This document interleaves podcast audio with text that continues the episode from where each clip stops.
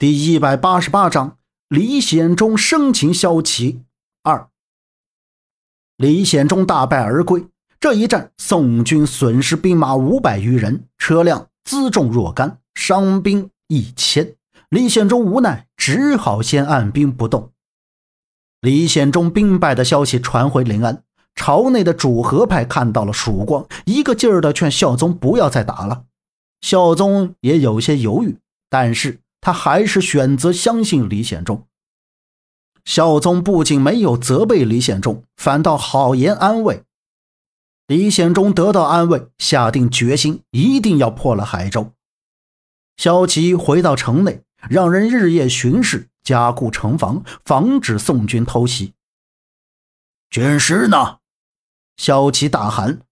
军师禀报道：“军师在城墙巡逻。”萧齐让人唤回军师。过了一会儿，军师徐老罗便进了府。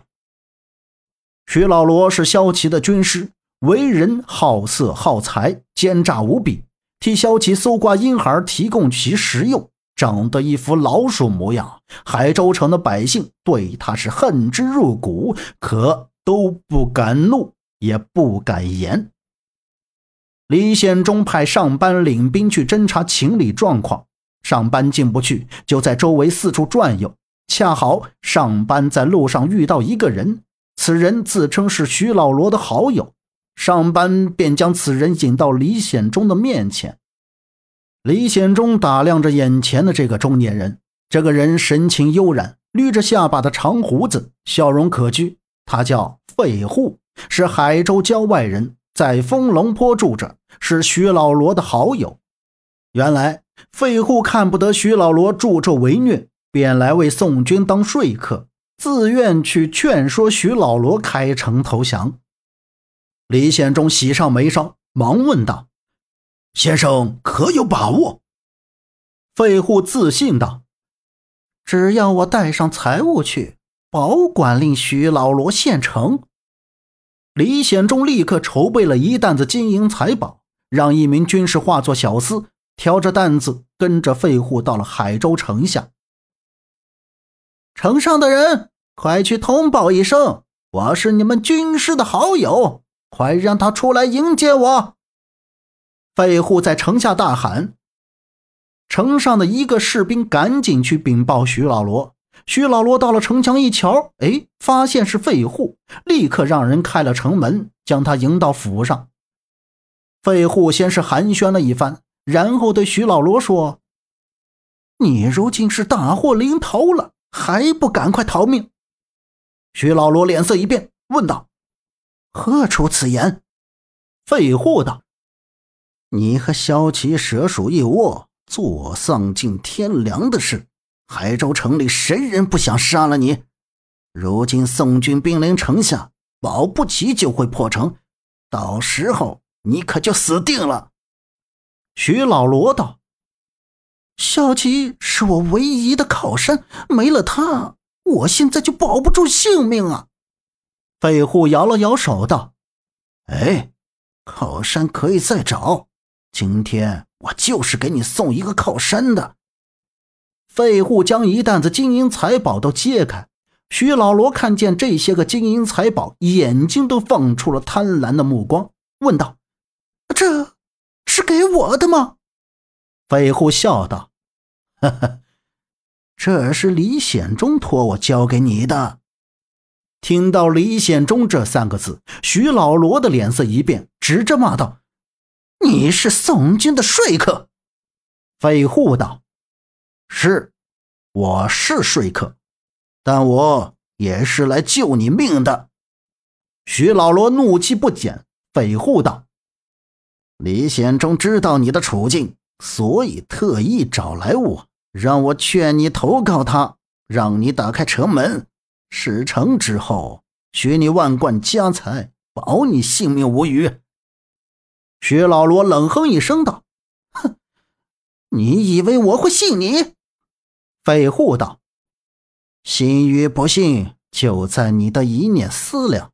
留在萧齐身边，你就是一死。”可在李显忠那里，你却有活路，是活还是死，全掌握在你的手里。徐老罗认真的想了想，看了一眼金银财宝，道：“你说的当真？”费户发誓道：“绝无半句虚言，否则人神共诛。”徐老罗下定了决心，道：“好，明夜我偷开城门，放宋军入城，你可转告李显忠，让他不要食言。”费户回到宋军大营，见了李显忠，告诉他费户会在明夜开城门。说完后，费户自行离开。李显忠大喜，让部下做好准备。当日夜里，宋军埋伏在城边，忽然看见城上一杆白旗飘起来，接着城门被打开了。李显忠让士兵进城，宋军不费吹灰之力，轻而易得地取了海州城。大多数精兵都在睡觉，在梦里被宋军俘虏。在进城的时候，与城防军发生战斗。宋军掌握了战场的局势，很快杀敌。萧齐喝得大醉，忽听得城里喊杀声震天，吓得酒都醒了，赶紧穿上盔甲，拿上方天画戟，还没出府，就看见徐老罗引着宋军进府。萧齐破口大骂道：“徐老罗！”你敢害我？徐老罗大笑道：“哈哈哈哈哈哈！小齐，你无恶不作，吃人肉，人神共愤。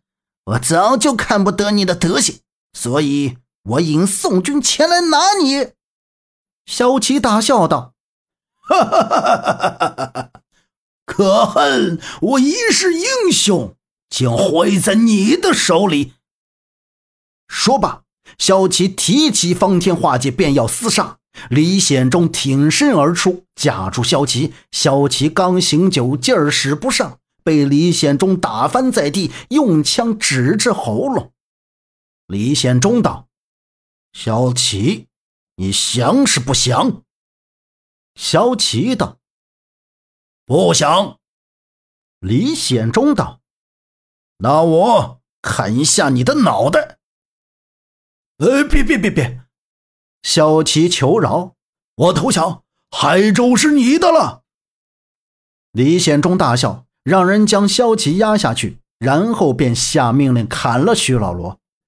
徐老罗大喊道：“我是有功之臣，为何杀我？为何？”李显忠义正言辞道：“你助纣为虐，搜刮婴孩，供萧齐食用。”卖主求荣，犯下人神共诛的大罪，本将杀你足矣。第二天一早，李显忠亲自押解徐老罗赴刑场，当着全城百姓的面宣读了徐老罗的罪状，然后拿起宝剑一剑刺死了徐老罗，然后让人将徐老罗的头砍下挂在城楼上。得知徐老罗死的消息。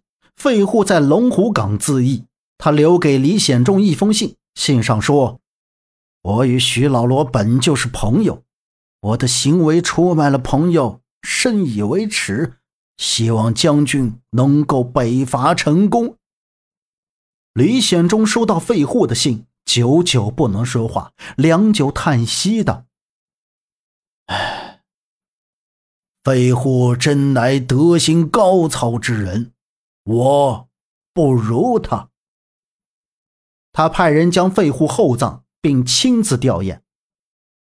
收复海州后，李显忠休息一日，便开拔前往四州。这四州是由金军大将周仁守着。此人骁勇善战，有张飞之勇。李显忠不敢大意，他写信给邵宏渊，让他火速前来支援。本集播讲完毕。感谢您的收听，欢迎您订阅，下次不迷路哦。